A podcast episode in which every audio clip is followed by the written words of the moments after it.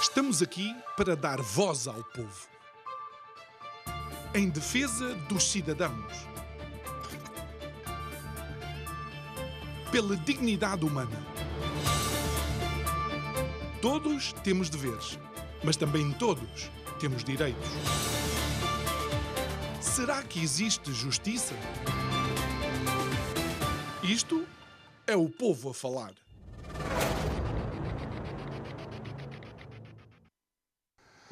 Temos de uma vez por todas que assumir que estamos a viver tempos exageradamente estranhos. A uma pandemia, segue-se uma guerra na Europa, como se não bastasse. Eh, vemos também a subtração das nossas liberdades a acontecer cada vez mais e com cada vez mais incidência e, por incrível que pareça, com a anuência de grande parte dos responsáveis políticos. Bem, sigamos. De alguma forma parece que temos problemas com os animais, porque as vacas estavam malucas, as aves estavam constipadas e agora parece que os macacos têm uma varíola qualquer. A resposta dos responsáveis políticos é que, de alguma forma, nos deixa ficar precisamente mais perdidos do que propriamente devidamente encarreirados para uma solução. De alguma maneira, eles têm o dom da ubiquidade, ou seja, conseguem uh, defender um lado e também o outro, precisamente com o mesmo argumento.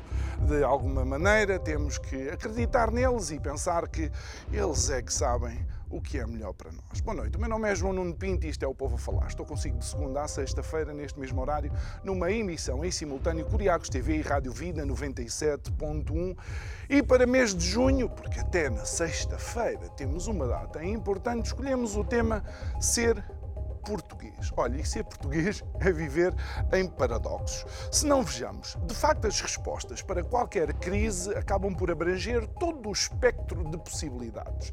Desde umas vacinas que iam impedir a contaminação e que não impediram nada, desde as crianças, que eram o grupo mais eh, defendido e o que melhor uh, uh, uh, estava preparado, por assim dizer, imunologicamente contra a pandemia, a serem praticamente os últimos a tirar uma máscara quando já nas discotecas todos podíamos bailar ao ritmo da noite. Temos um primeiro-ministro que também eh, consegue, eh, bem, é quase um recorde, consegue pedir aos outros aquilo que ele mesmo não faz. Por exemplo, pedir aos empresários, ao setor privado, um aumento de 20% nos salários, nos ordenados, quando ele próprio não aumenta a função pública sequer ao nível da inflação atual no mundo, ou neste caso na Europa. Consegue consegue meter 453 milhões na uh, SATA, consegue ter uma TAP que depois de todas as injeções e mais algumas vai ter um prejuízo neste trimestre, se não me engano, de mais 120 milhões, ou seja, menos 120 milhões, e uh, espante-se, ficamos a saber hoje em dia, aliás, no dia de hoje, que este Estado Social deu instruções à Segurança Social para retirar 30 mil cabazes de famílias e cidadãos portugueses que necessitam deles. Pois é, eles têm todas as soluções. E nós, se lhes dermos ouvidos, vamos ver que vamos deixar de ter o peso do nosso dinheiro no bolso. Digo eu, que não percebo nada disto.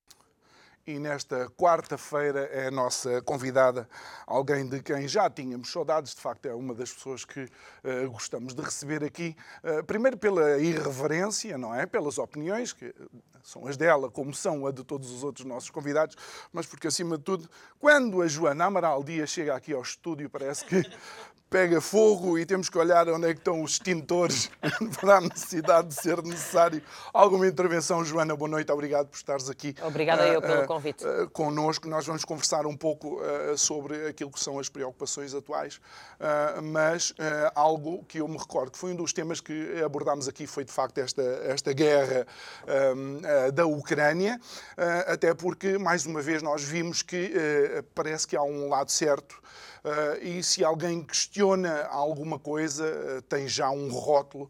Uh, eu não sei se entretanto mudou, porque um, começou a cansar ter que acompanhar todos os dias um bocado essas, essas notícias. Em que ponto é que as coisas estão? eu vou-te brifar, eu vou-te brifar. É assim, na verdade estão no mesmo ponto em que estavam, se calhar um degrau acima. Nós temos tido uh, um problema grave de liberdade de expressão há uns anos esta parte, no mundo ocidental. A liberdade de expressão, eh, para mim, continua a ser eh, aquilo que é um dos eh, bastões, um dos pilares civilizacionais, um dos alicerces fundacionais das nossas sociedades e das nossas comunidades, mas tem que vir a ser atacada em parte por via daquilo que se convencionou designar o politicamente correto, mas que galgou eh, várias eh, barreiras e vários limites agora com a gestão da pandemia a partir de março de 2020 a partir de março de 2020, qualquer pessoa que ousasse fazer uma pergunta, ousasse fazer uma questão uh, e, e, que tivesse dúvidas, uh, apresentasse pensamento crítico, era logo apodado de chalupa, negacionista, portanto, era basicamente insultado e silenciado. Isso passou-se nas televisões, passou-se nas redes sociais, passou-se nas mesas de café, etc. E eu recordo que aquilo que não admite dúvida é a mentira. A mentira é que não pode ser questionada. A verdade admite e gosta de ser uh, perguntada, desafiada. A ciência, de resto, aliás, é ela própria sempre evolutiva, não há uma verdade absoluta em ciência. É um Estamos constante sempre... questionamento a si mesmo, não é? Eh, o método científico começa e acaba numa pergunta, é assim que se aprende nos bancos do, da escola secundária e, portanto, uh, uh, vai mudando o paradigma científico, também se aprende isso nos bancos da secundária, e, ou seja, a, a, a ciência ela própria encerra, o coração da ciência é a dúvida permanente.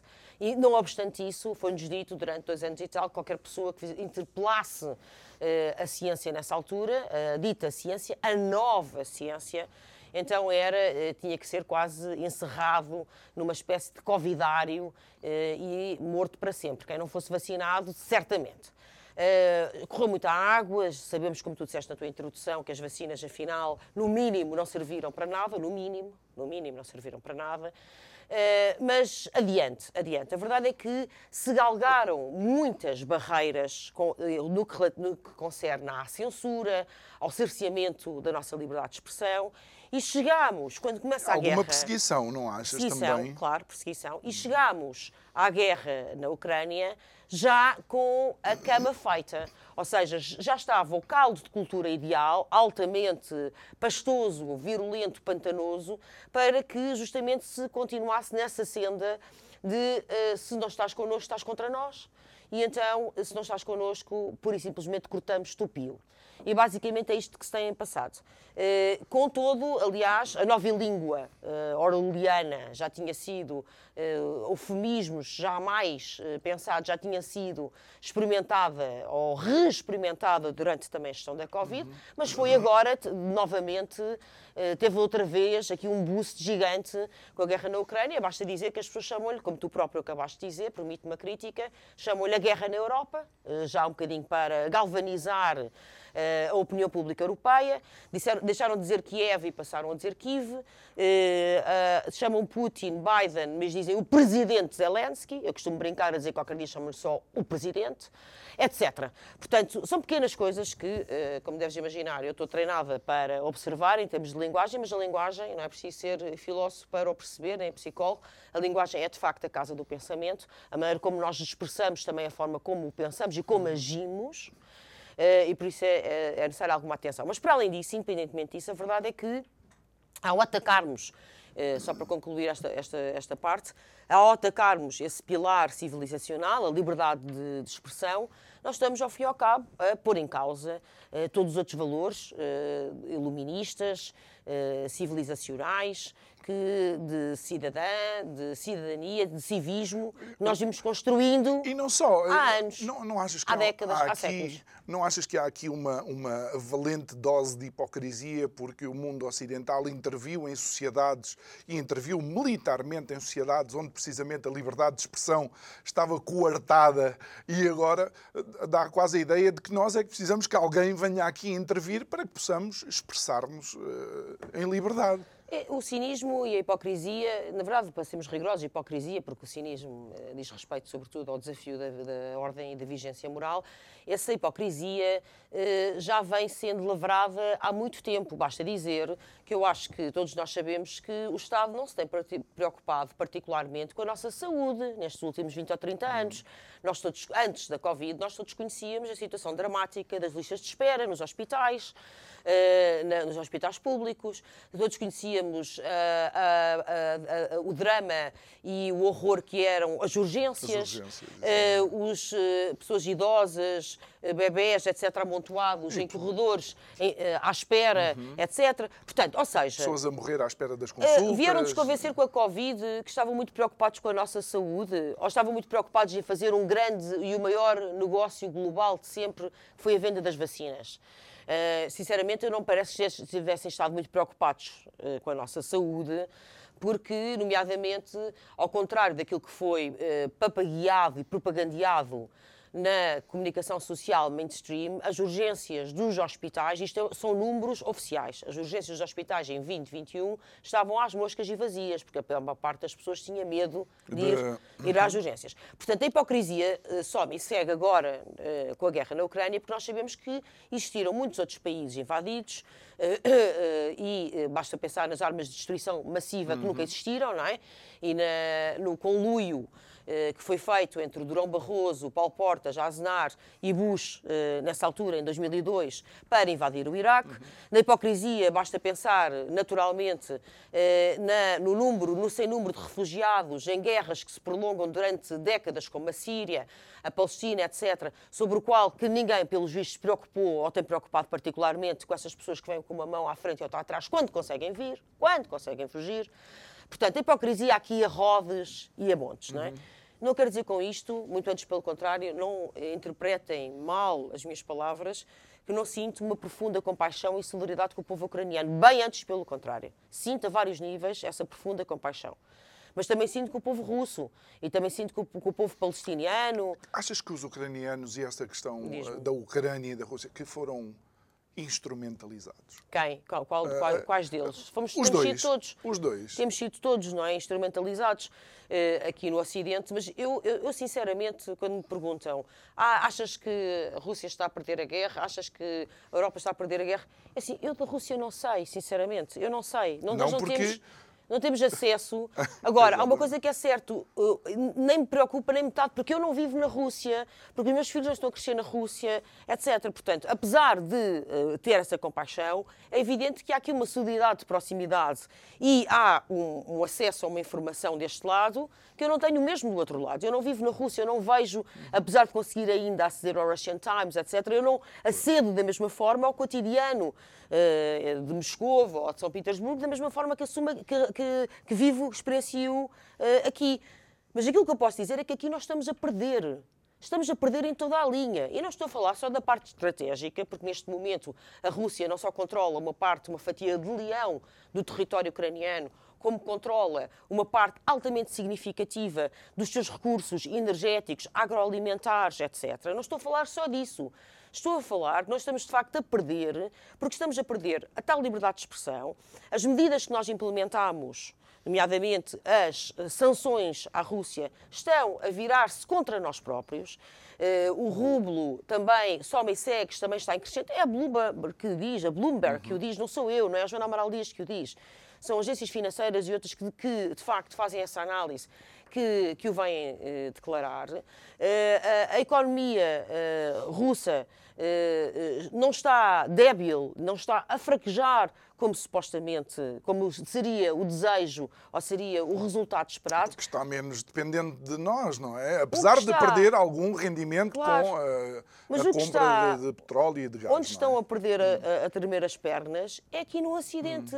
Com taxas de inflação absolutamente insustentáveis, que já vinham, eram anteriores, isto é muito importante dizer, João, é. estas taxas de inflação eram anteriores à guerra na Ucrânia, eram anteriores. O preço dos fertilizantes, eh, o preço de materiais como a madeira, etc., vinha, já, já tinha disparado antes da guerra na Ucrânia. Até porque o Banco Central Europeu é hoje um gigante esquema Ponzi, piramidal. O balanço do BCE eh, nestes últimos dois anos é de 4 bilhões de euros, ok? A alavancagem, os capitais próprios do BCE andam na ordem do 1,3%. A alavancagem, ou seja, isto é, isto é ilegal para qualquer investidor, mas no Banco Central Europeu é permitido. Tudo é Portanto, é a inflação já era, já existia antes da guerra na Ucrânia. É óbvio que com este, o problema da escassez, dos cereais, etc, etc, etc, isto piorou e agrava-se. Mas quem está a pagar a fatura com língua de palmo destas sanções somos nós. Uhum. Sobretudo as famílias mais carenciadas, para quem o aumento de 10% num cabaz básico eh, é absolutamente insuportável, mas absolutamente insuportável, insustentável. E o pior está para vir. Sim. Uma vez mais, também não é a Joana que o diz. Não é? Vamos lá ver quando o BCE reunir agora no final, não sei se é no final deste mês, se é no final do próximo, se, se, vão mexer. Eh, há quem diga que sim. Os especialistas dizem que vão ter mexer que mexer juros. na taxa de juros. E há vez, é? análises é? que indicam, que apontam exatamente isso, João Nuno, que, os, por exemplo, os créditos de habitação podem ter um aumento nas suas prestações de 200, 300 euros mensais para os salários uh, médios. É... É, é, é... esquece, esquece. É terra queimada. É, um é o fim, é, é um o abismo total. Drama. Portanto, portanto, nós temos que perceber, é, perguntam-me, mas eh, a Rússia está a vencer a guerra? Não sei. Uhum. Mas nós estamos a perder, estamos. Olha, nós estamos a perder porque estamos a perder em valores essenciais e estamos também a perder na economia. As duas coisas naturalmente intercruzam-se, porque quando não há pão, todos ralham e não tem ninguém tem razão. E eu penso que nós estamos com um pé já a dançar oh, no Joana, precipício. E não achas que uh, a Europa também perdeu aqui a possibilidade de ser uh, um, um, instrumento diplomático? Oh, Joana, é assim, a Europa, a Europa há 10, 15 anos, que já, desde Juncker, desde Juncker, que a Europa abdicou de ser o agente diplomático em mediação, em hum. negociação, hum, a trabalhar em prol da paz, eh, e simultaneamente abdicou desse papel e simultaneamente continua a fazer grandes negócios Uh, com a Rússia, nomeadamente no plano energético, mas não só, também há matérias-primas, uhum. muitas, e não estou a falar só, uh, até titânio, enfim, imensos materiais. Portanto, o que é que sucede? Nós ficamos com quase o pior dos dois mundos, porque deixámos, é, claudicámos, abdicámos de ter um papel nevrálgico na promoção da paz e na negociação e, ao mesmo tempo, continuámos a alimentar uh, um, um poderio que poderia ser, eventualmente, perigoso. Ou seja, ou seja, o que é que eu quero dizer com isto? Isto é o mínimo, que eu, porque eu tenho que esticar aqui um bocadinho mais. Mas, enfim, enfim. Isto passa às 10 da noite, não sei se às 10 da noite. já se pode dizer alguma coisa. Mas para te dizer, ao João Nuno, para te dizer que nós alinhámos, nós Europa, hum. alinhámos uh, no pior, nomeadamente em ingerências no espaço ucraniano, na decapitação do seu regime, e por isso nós fizemos a cama e agora deitamos de janela, Olha, Joana, não é assim? Eu, eu já tive aqui no programa alguém que alguém muito marcado pelo 25 de Abril e que considera que o 25 de Abril não foi, uh, digamos, o povo a fazê-lo e, no entanto, considerou uh, que a retirada do presidente anterior a Zelensky, certo. legitimamente eleito, é tinha sido uma revolução legítima. Ou seja, o nosso 25 de Abril não foi pois. legítimo, mas a outra. lá está. É justamente essa situação de, desse presidente deposto com o apoio da União Europeia, porque não era uh, uh, o protagonista que a Europa pretendia, e isso abriu brechas uh, insanáveis, para além de muitas outras questões, não é? Se nós falarmos do Donbass, da expansão da NATO, enfim, a lista é extensa. Uhum. E quando nós chegamos a fevereiro de 2022, nós temos que perceber que tínhamos feito um caminho anterior absolutamente errado e que aquilo foi é um, é um desfecho, é o virado de um capítulo, mas entretanto já tinham sido escritos vários capítulos desta história. Eh, com- Estava tudo, estava tudo à espera da última Foi gota para, para Foi, transbordar. é uma história envenenada, Uhum. intoxicada. E aquilo que é mais preocupante é que, embora este novo capítulo que se abriu em fevereiro de 2022 seja o fruto e o resultado direto desse envenenamento, a Europa não está a inverter o seu caminho, não está a inverter o seu rumo. Continua a, a fazer uma guerra por procuração dos Estados Unidos, porque isto é uma guerra, obviamente, que interessa, sobretudo, proxy, sobretudo eh, à América, como é evidente, a todos os níveis. Basta olhar para os lucros milionários absolutamente estratosféricos da indústria de armamento americana, bélica, eh, que eu acho que nem nas suas melhores expectativas alguma vez os Estados Unidos sonharam ter esta, esta, esta capacidade. Mas, enfim, para dizer que é isto, é isto que nós estamos a fazer, a Europa continua-se a prestar este papel com o massacre do povo ucraniano e do povo russo também, não é? Porque a guerra costuma-se dizer, e é mesmo assim, a guerra é desenhada e feita por velhos ricos e combatida por jovens pobres. E é isto que está a acontecer, e seja lá ela na Ucrânia, seja onde for, é assim. Muito bem. Joana, e, e olhando. Mal, é muito mal, é mais olhando- muito mal, pá. Olhando precisamente para isso, tu estavas a dizer com, com, de facto, os lucros da indústria do armamento ah, nos, nos Estados Unidos, duas questões. Ah, a primeira ah, é, eu, eu gosto de chamar o, o paradoxo do Trump. O Trump que fazia porcaria no Twitter, mas foi capaz de manter toda, toda uma administração sem se envolver numa única guerra. O Biden, que trata-se bem no Twitter, Não era o Trump que ficou indigitado para o Prémio Nobel da Paz? foi Por ainda, alguma razão. ainda gozaram com ele. ah, e, e o Biden, que era suposto trazer a paz, ah, portanto, traz a paz ao Twitter, mas aquilo que nós vemos é um verdadeiro, verdadeiro caos. Mas há um upgrade agora, Uhum. porque 40 mil milhões de dólares de ajuda à Ucrânia em armamento. O que é Uhum. Bom. que isso diz da administração Biden? diz várias coisas. Em primeiro lugar, diz que a maior parte destas armas vão parar ao sítio errado. Isso é a primeira coisa que me salta à cabeça é essa. A maior parte destas armas, vamos lá ver, antes, antes da guerra na Ucrânia, antes da Ucrânia ter guerra, basta lembrar o relatório de 2021 da Human Rights Watch, a Ucrânia era um viveiro, eu lembro-me de ser capa do Jornal Público, por exemplo, verdade. esta, esta, esta matéria. Eh, e aliás até tem circulado isso nas redes sociais. A Ucrânia era um viveiro, era um covil da extrema-direita, ok? Da extrema-direita não só local, mas também um vespeiro de, uma de radicais extremistas de todo o espaço europeu e não só, porque ali há plataformas giratórias euroasiáticas, etc. E essas pessoas não sumiram, não se eclipsaram com a guerra, ok? Elas não eh, ficaram sublimadas no etéreo. Elas estão lá, elas estão lá. E, eh, em primeiro lugar, aquilo portanto, que me vem à cabeça é onde é que vão, de facto, estas armas. É porque é um exército organizado limitado. O que existem é muitas milícias, Óbvio, não é? com certeza. Muitas milícias mesmo. Onde é que vão parar estas armas? Sabemos já, a Interpol, também não sou eu que o digo, a Interpol veio logo avisar que isto é de alto risco a entrega destas armas, sobretudo armas não rastreáveis, não rastreáveis, e que aliás já foram encontradas nomeadamente nas mãos de militares e rebeldes chechenos, por exemplo.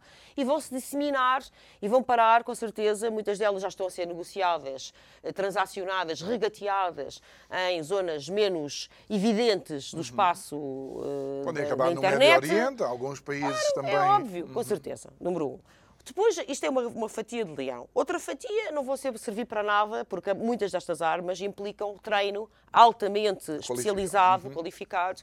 E não é, não se, costuma-se dizer que no, em tempo de guerra não se limpam armas, mas também em tempo de guerra também não se treinam armas. João Nuno.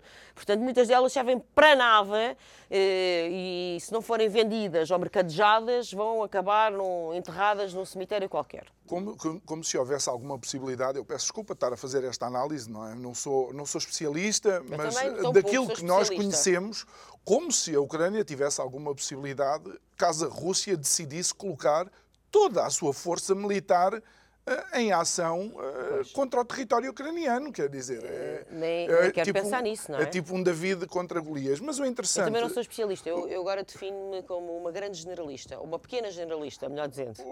Isto, isto leva-nos a mais um paradoxo, não é? Porque o Biden gosta muito de armas na Ucrânia, mas gosta pouco de armas. Mas esse era o eh, terceiro, o terceiro aspecto que eu ia Sim. focar. Em primeiro lugar, de facto, elas não são rastreáveis, portanto são perigosas, ou muitas delas não são rastreáveis. Em segundo lugar, não há treino. Em terceiro lugar, eh, afinal, não temos, não temos que pugnar pela paz.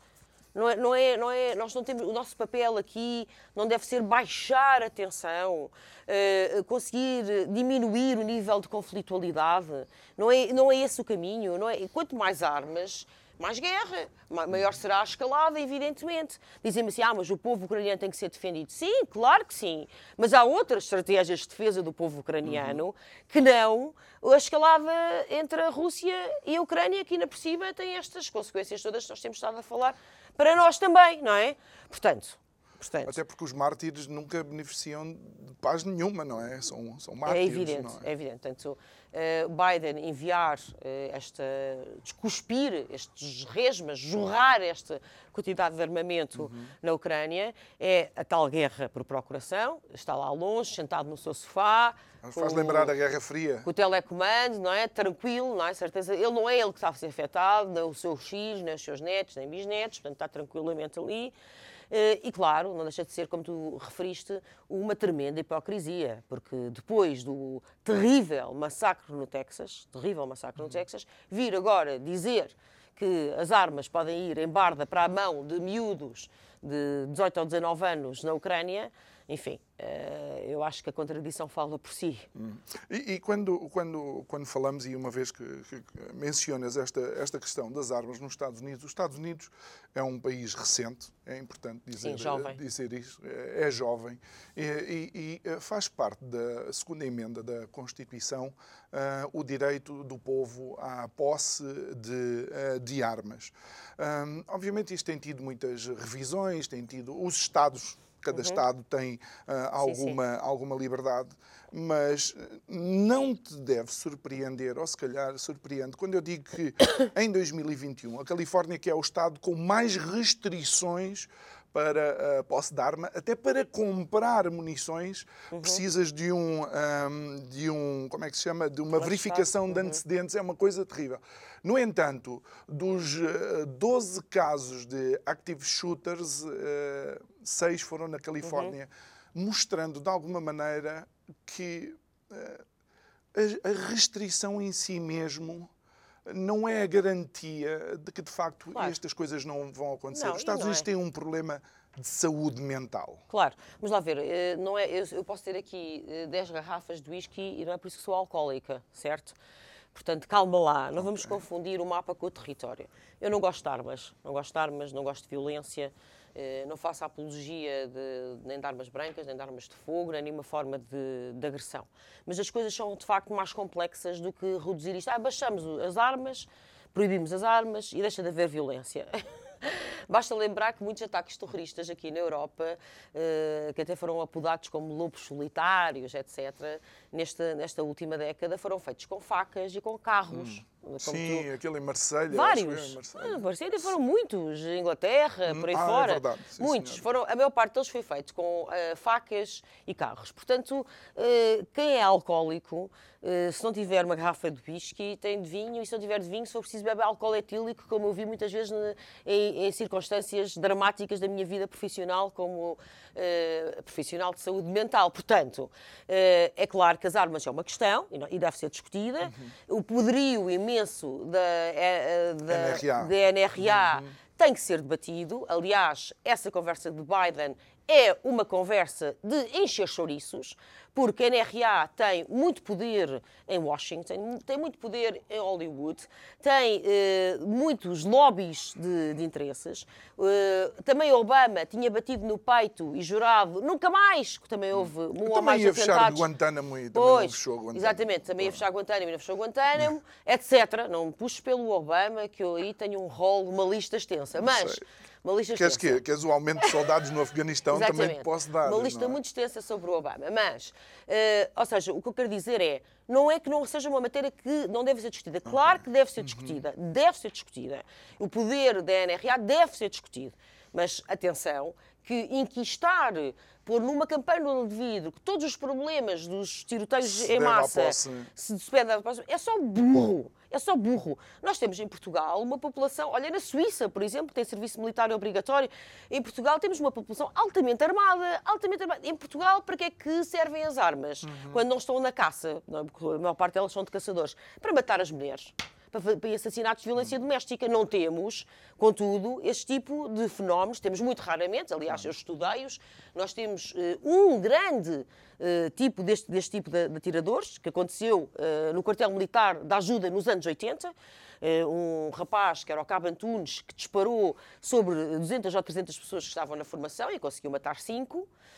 De facto, não matou mais porque não calhou, mas muitas mais foram atingidas. Mas temos, isso é um ou dois casos que nós temos. E depois temos o, o putativo assassino da Universidade, de- homicida da Universidade de Lisboa, que antes de o ser já eu era, não é? Eh, aqui há uns meses. Aquele, aqui há uns meses, aquele rapazinho, Ah, já não te sim. recordas? Ah, é verdade, é Vai, verdade. o relatório minoritário, ele pensou verdade. que ia matar e foi preso Então, antes de. porque- Exatamente, exato. porque eventualmente tinha Minority Report planificado. do Tom, do Tom Cruise. É, o Minority Report por- português, à portuguesa.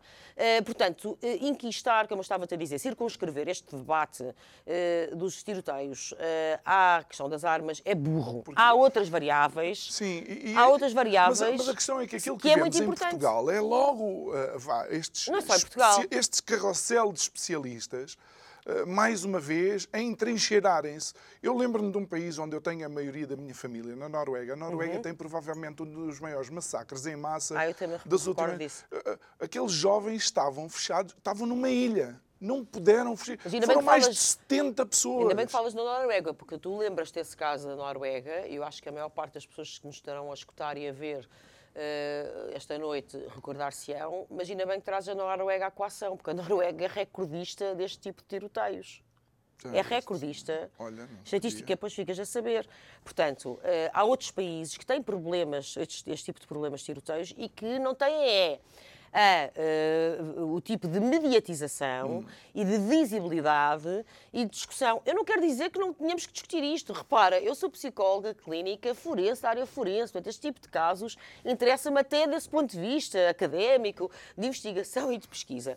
Claro que sim, claro que temos de bater. Agora, não podemos é afunilar. A questão de saúde mental aqui é importantíssima. Este miúdo, olha que eu estive nessa, nesse, nesse, nesse dia, na CNN, a discutir o caso, e não é por, eh, não é por eu ser uma, uma pequena generalista que, que eh, aventei essa hipótese, é porque simplesmente é assim que acontece. Eu disse logo, este miúdo de certeza foi vítima de bullying em vários momentos do seu percurso, ostracizado, sentiu-se isolado, parco, fraco, eh, rede sociofamiliar, eh, eventualmente criado pela avó, porque eh, era evidente que assim era. E depois confirmou-se no dia a seguir. Eu estive lá na- na- nessa noite e confirmou-se no dia a seguir. Não é para eu ser uma pequena generalista, é porque é a maior parte das vezes estas pessoas dão sinais.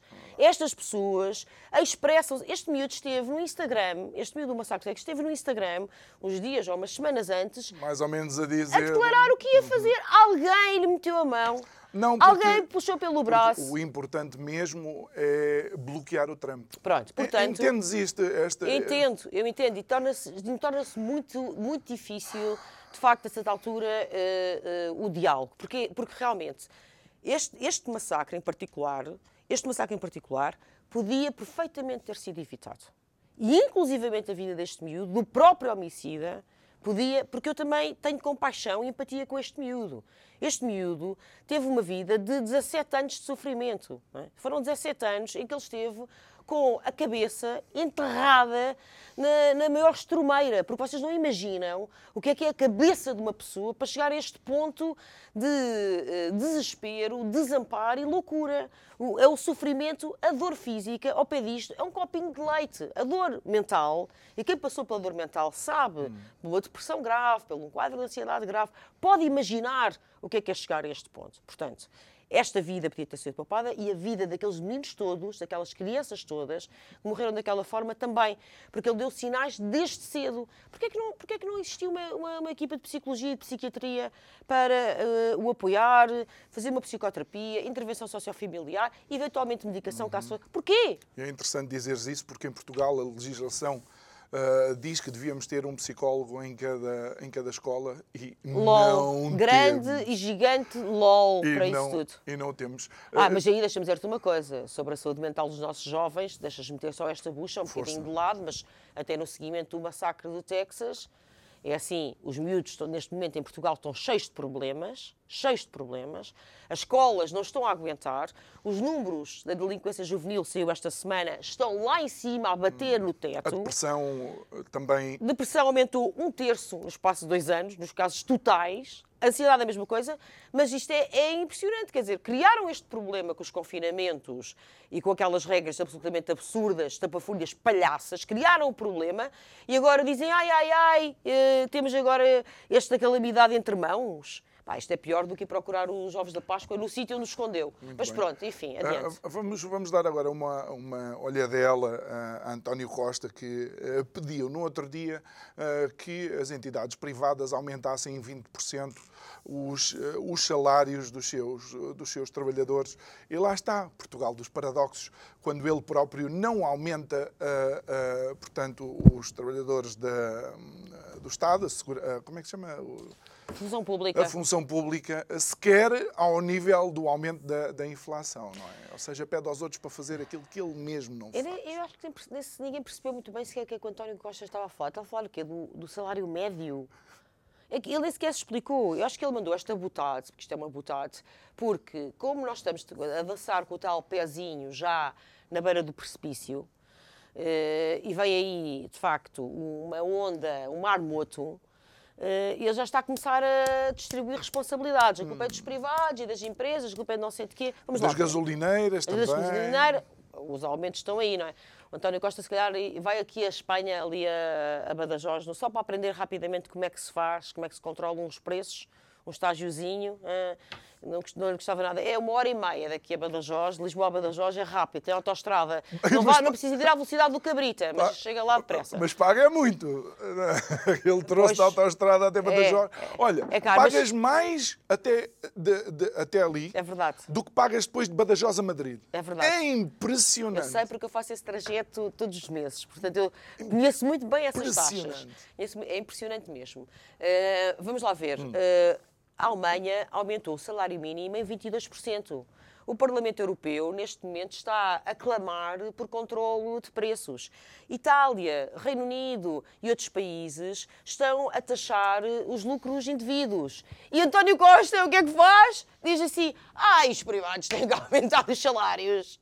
Quer dizer, eh, isto é gozar com o pagode, no mínimo. No mínimo é gozar com o pagode. Primeiro, eh, a inflação está tão alta, tão alta, tão alta, que os aumentos teriam que ser tão altos, tão altos, tão Exatamente. altos, para, Para cobrir essa inflação. impacto, para, ter- não é? para cobrir a inflação, porque senão, Exatamente. tu, se tiveres a inflação for 20 e o aumento de salários for 10, estás mesma a perder poder, poder de, de compra. Mas, não é? entretanto, já se fizeram as contas e, na realidade, quem fica com a maior fatia do aumento de 20% a um trabalhador até o próprio Estado. Claro, claro. Aliás, uma das questões que, que se discute eh, nos grandes especialistas é justamente se isto também não se poderia ser feito pela redução da via da carga fiscal, não é? Pronto. Mas enfim, o que interessa aqui eh, percebermos, porque isso é o que realmente importa, é que nós estamos perante o empobrecimento galopante e inaudito da população europeia e das mais frágeis, eh, portuguesa inclusivamente onde nós estamos.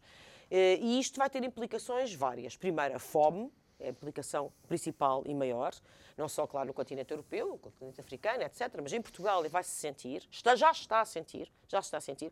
Eu devo dizer que os meus colegas que trabalham em emergência social e, portanto, que têm que colocar, ou seja, o que é que é isso? São os meus colegas psicólogos que estão aos telefones, nas linhas de emergência, a colocar as pessoas a arranjar uma cama porque a pessoa não tem casa, ou a arranjar uma taça de sopa porque a pessoa não tem o que comer. Ou os tais cabazes que parece que a Segurança cabazes. Social, tens que ver essa notícia Cortou. do JN de hoje. Cortou. eh, é, é pornográfico, é o mínimo que se pode dizer, é obsceno fazerem isto nesta altura. Eh, mas para te dizer que a situação de emergência neste momento já é, de facto, absolutamente terrível. Mas, como a, inflação tudo indica vai continuar a aumentar, porque não há nada que uh, nos aponte no sentido contrário, e os preços da energia, os combustíveis, como tu estavas a dizer, bens básicos de consumo, bens básicos de consumo, porque não me venham dizer que o combustível não é um básico de consumo, só se for para os betinhos aqui em Lisboa que podem ir de trotinetes e de bicicletas, para as pessoas que têm que ir trabalhar, a maior parte das vezes, uh, os comboios, se a pessoa vai fazer um trajeto para chegar ao horário de trabalho, que só de transportes públicos, entre autocarro, uh, comboio, não sei o quê, leva duas horas. Portanto, se tiver carro, obviamente, e se tiver filhos para transportar, epá, a pessoa precisa disso. Precisa! Precisa como pão para a boca. Portanto, eu compreendo que os betinhos das tortinetas, etc., achem isto muito pouco cosmopolita, muito, que falta muita urbanidade, mas a verdade é esta. E, portanto, estas pessoas já estavam no limiar da pobreza, nós já tínhamos uma situação insustentável, eh, uma fatia de facto muito grande da população, e agora vamos galgar para o outro lado. Eu acho que o António Costa fez com isto é por simplesmente o que ele vai começar já a fazer. Vai. Vamos lá ver. António Costa, nós temos que olhar para, para o histórico. António Costa passou por eh, tragédias inauditas no nosso país, como ali um bichinho, não é? Entre os espinhos Parece da chuva. Que não. Yeah. Uh, vê lá, pedrogam. Pedrogam. Nós, nós nunca, já, uh, pedrogam foi uma catástrofe, como nós não tínhamos há décadas em Portugal. Há décadas, provavelmente desde as grandes cheias de 1967, que nós tínhamos uma tragédia deste tipo. E, e, e ele saiu quase tão incólume. Eu acho que nem Salazar saiu tão eh, por beliscar como António Costa saiu de Pedrógão. E depois tivemos os dois anos de Covid com uma gestão absolutamente calamitosa, não é? Desgraçada da Covid. Basta dizer que eh, os mortes de maio, deste mês de maio, são um recorde, um triste recorde em Portugal. É verdade. É? Acima temos... da década de 80, creio eu. Sim, não, não foi o maior dos últimos 80 anos ou qualquer oh, coisa oh, assim. Oh, oh, João, nós temos a maior inflação dos últimos 40 anos, temos a maior mortalidade excessiva dos últimos Mas não é culpa anos. dele, Joana. E, portanto, o que eu acho que, isto para te dizer, eu acho que o que António Costa está já a desenhar, bem montado em cima da sua maioria absoluta, porque é preciso ver também, nós não nos esquecemos dessa circunstância, atenção, é o sacudir da água do capote. Isto não é da minha responsabilidade. E, e pronto, e, e, por isso, que, quem é que vai pagar as favas? Agora, a fissura, para além da fome que se vai abrir, só para terminar o meu raciocínio, é a da democracia. Porque em cima do cerceamento da liberdade de expressão, com que começámos a conversar esta noite, uhum. João Nuno, nós vamos ter as pessoas, obviamente, a contestar este regime supostamente democrático, eh, supostamente socialista, eh, que as enterra no chão vivas. Olha, Joana, e por, por falares em, em democracia, eu quase que me atrevi a dizer que as democracias uh, estão em risco um pouco por todo o mundo, porque aquilo que nós vamos vendo uh, que é falado em Davos, uh, na Suíça, é um bocado mais problemático ainda. É um grupo de pessoas, muitas delas, ou a grande maioria delas, não eleitas por nenhum Tal como Bilderberg, que está a acontecer agora está a acontecer agora. É, aconteceu agora ou está a acontecer é, amanhã? É assim o, o, encontro de é Bilderberg. semana. Ok. Uh, pessoas que não foram eleitas, eu não, eu não me lembro, eu com, com, todo o respeito, não me lembro de ter eleito o Bill Gates para o que quer que não. seja, não é? Lembro-me dos problemas que o Windows apresentava, por exemplo, isso eu lembro. Uh, uh, mas aquilo que vemos é que parece que há um grupo de pessoas a desenhar um glorioso futuro para todos nós. Ah, pois, antes fosse glorioso. É, e eu não sou do Benfica. Olha, é assim, Davos, Bilderberg, onde se junta uma fina flor, não é? Uma, uma elite, uma nata hum. não eleita, mas que se mistura com a nata, entrelaça-se com a nata eleita. Repara. Vão, vão lá todos a, a babar, claro, a babar, portanto, é, convém ser sublinhado. Portanto, há uma aliança indestrutível entre estas pessoas, portanto, é, há uma cumplicidade e há um colaboracionismo entre estes interesses privados e obscuros, muitos deles obscuros, de alguns protagonistas, porque não é só dinheiro que nós estamos a falar. Uhum. Claro que muitas pessoas destas mexem-se por dinheiro, movem-se, o seu combustível é o mais dólar, mas há outras que se movem por outras razões, desde as sádicas e, e às ambições de controle e domínio sobre o outro, a velha ambição de controle e domínio sobre o outro. Eu, quando fui a Auschwitz, uh, não queria ir a Auschwitz, mas quando fui, acabei por ir porque estava com os amigos que muito queriam ir. Aquilo que me impressionou foi perceber, caiu uma ficha, se calhar já o tinha entendido, mas naquele momento foi uma revelação catártica. Que aquilo não tinha nada a ver Auschwitz, para as pessoas a dormir em pé, até morrerem, eh, as mais variadas formas de tortura, etc. Aquilo não tinha nada a ver com eh, matar um povo. Aquilo tinha a ver com. Uh, exercício de poder? Sadismo. Pura e simplesmente criar gigantes campos onde se pudesse dar uh, rédea solta aos sádicos. Portanto, isto é uma velha, só para dizer que uh, este tipo de perversão, uh, este tipo de movimentos canibais, predatórios, são tão antigos como a humanidade. Eles não desaparecerem com o pugueço. Eles não desapareceram com o pugueço, ok? Nós temos agora, uh, além dos Windows, temos os smartphones, etc., mas a humanidade continua a ser a mesma coisa. E como dizia o Freud, somos todos filhos de assassinos. E somos, de facto. A investigação mostra que há muitos milhares de anos, justamente aqui ao lado, eh, em Espanha, na, na, na, Serra dos Ossos, eh, já havia entre os nossos, dos antepassados, os nossos antepassados, já havia homicídios, ponto final, é? Homicídios, matar por matar. Portanto, para dizer, aquilo que essa, essa perigosa uh, uh, coligação entre os interesses obscuros e os poderes eleitos que se passa nestes grupelhos, de facto vai-nos levar à ruína. Não é um futuro glorioso aquele que se desenha, porque esses movimentos sádicos e perversos nunca, a diferença é que nunca dispuseram dos meios, nunca dispuseram, jamais tiveram à sua mão as ferramentas que possibilitam o domínio do outro e o esmagar do outro, não é? Uh, porque antigamente tinham a bota cardada em cima da jugular e agora as novas tecnologias permitem, de facto, a aniquilação e o extermínio do outro de uma forma completamente diferente. E, e, e Joana, esta, esta falta de transparência, este, este conflito de interesses, uh, vê-se também ao nível da, uh, da União Europeia, tendo, por exemplo, uh, Ursula von der Leyen casada com alguém que desenvolve a sua atividade profissional também na área eh, farmacêutica, não é? Não, isto foi feito nas barbas de todas as pessoas. O der Leyen teve várias reuniões com farmacêuticas, informais, sem registro. Aliás, isto é um velho, programa, um velho problema, perdão, que já vem do tempo de Durão Barroso, esta questão de haver registro de todas as reuniões, etc, etc, etc, e do lobismo ser uma coisa que é, tem que ser uh, tem, uh, tornada transparente, tem que haver prestação de contas e, uh, aos cidadãos. Eh, na verdade, isto passou-se com a van der Leyen, ela apagou registros, foi instaurado um processo eh, eh, por parte das, dos núcleos competentes europeus quanto a essas matérias, mas claro, dá tudo em nada e, e, enfim, eu acho que pura e simplesmente, até por essas questões de nepotismo do casamento dela que tu estavas a referir, ela não poderia ocupar, nem tomar as, ocupar o lugar que ocupa, nem tomar as decisões que toma. Mas, na verdade, isto tudo tem acontecido uh, com a complacência dos cidadãos, não é? com uma grande uh, apatia, com uma grande dormência, as pessoas parecem um, um pouco anestesiadas. Sabes porquê? que as pessoas parecem um pouco hum. anestesiadas porque elas estão efetivamente anestesiadas. E, e, eu creio, creio que a grande preocupação agora que vai ser o comer, o ter alimentos para si e para a sua família, vai afastar ainda mais as pessoas de qualquer tipo de pensamento crítico.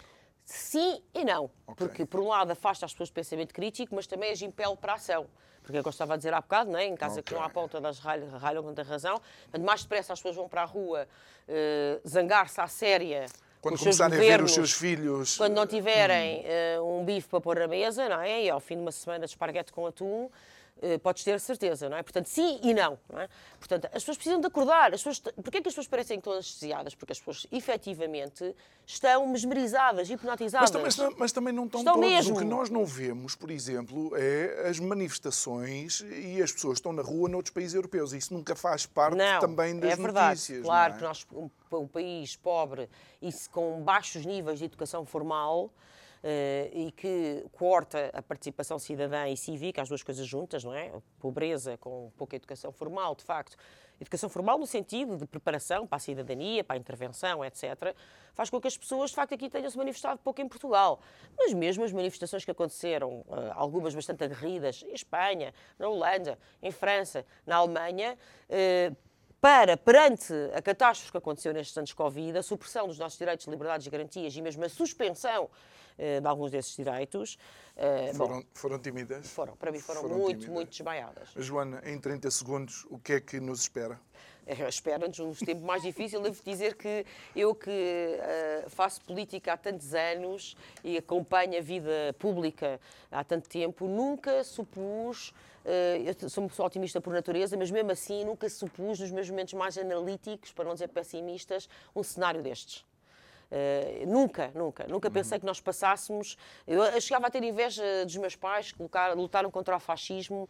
Uh, Tiveram alguma, momento, alguma ação? Cuidado com o que desejas, é o que eu tenho dito a mim própria. Joana Amaral Dias, muito obrigado por ter estado aqui um connosco. Prazer, obrigado a si também que nos acompanhou nesta quarta-feira, onde estivemos a abordar alguns dos temas que são, de facto, temas que devemos ter em atenção.